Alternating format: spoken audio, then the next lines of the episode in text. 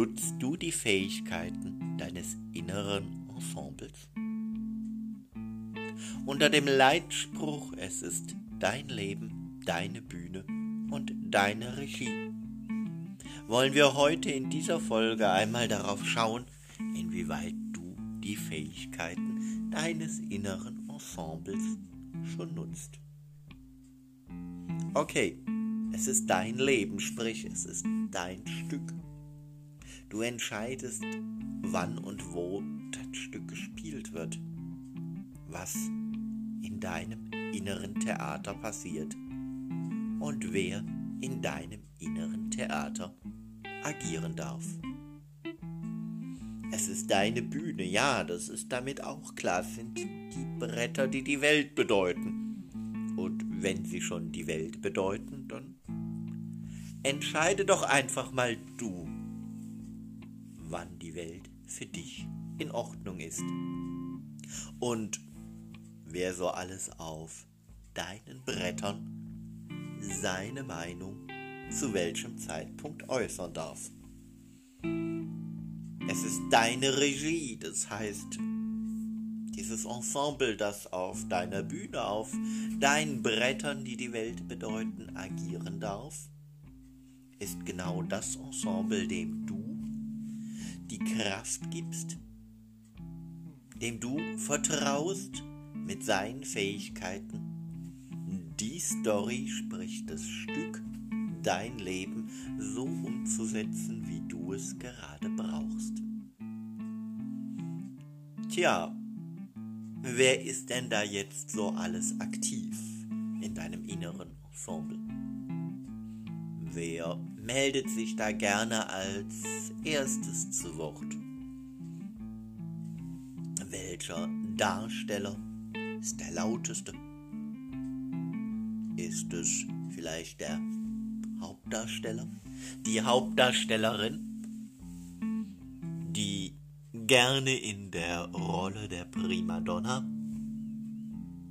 die erste Geige spielt, oder der Hauptdarsteller, der gerne der große Held ist und alles anführt? Oder ist es vielleicht eher die Soufflöse?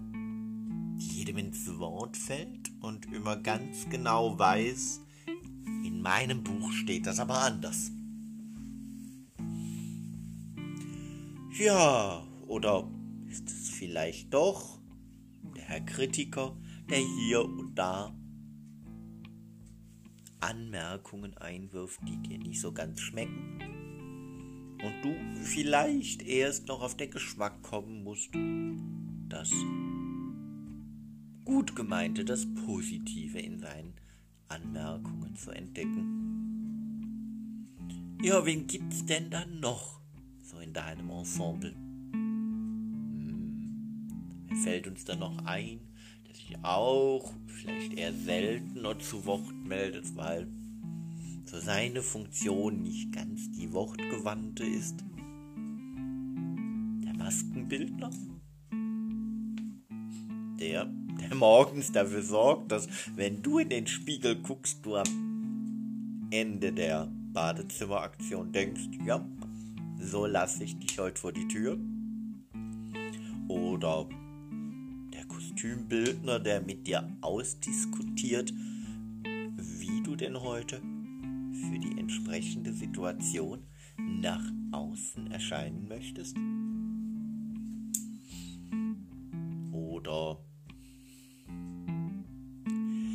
ist es vielleicht doch eher die kleine Maus, die verstohlen hinterm Vorhang sitzt, er ein ruhiges Dasein fristet. Weil es mehr wie einmal vorkommt, dass das Ensemble gar nicht merkt, dass sie überhaupt da ist. Sie sitzt da und sitzt und sitzt die Ohren offen und meistens auch den Geist. Sie bekommt alles mit und hat so ihre ganz eigene Perspektive da so zwischen den Vorhangfalten in einer leicht abgedunkelten Ecke der Bühne.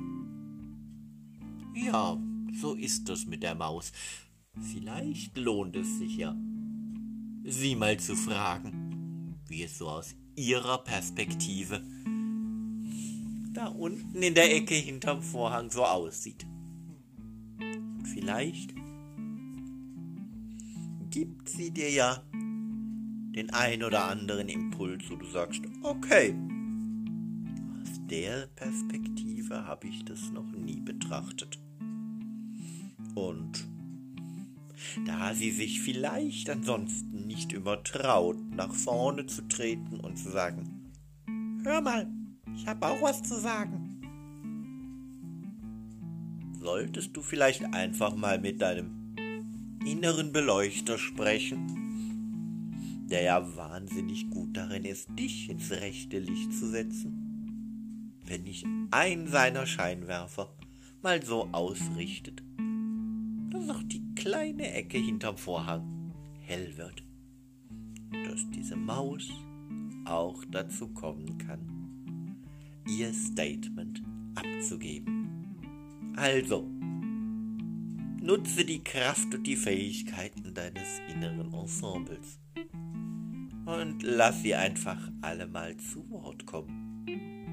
Denn jeder hat mit seiner Sichtweise sicherlich immer ein entscheidendes Stückchen beizutragen, dass dein Leben improvisierbar bleibt, gerade weil du einen Plan hast.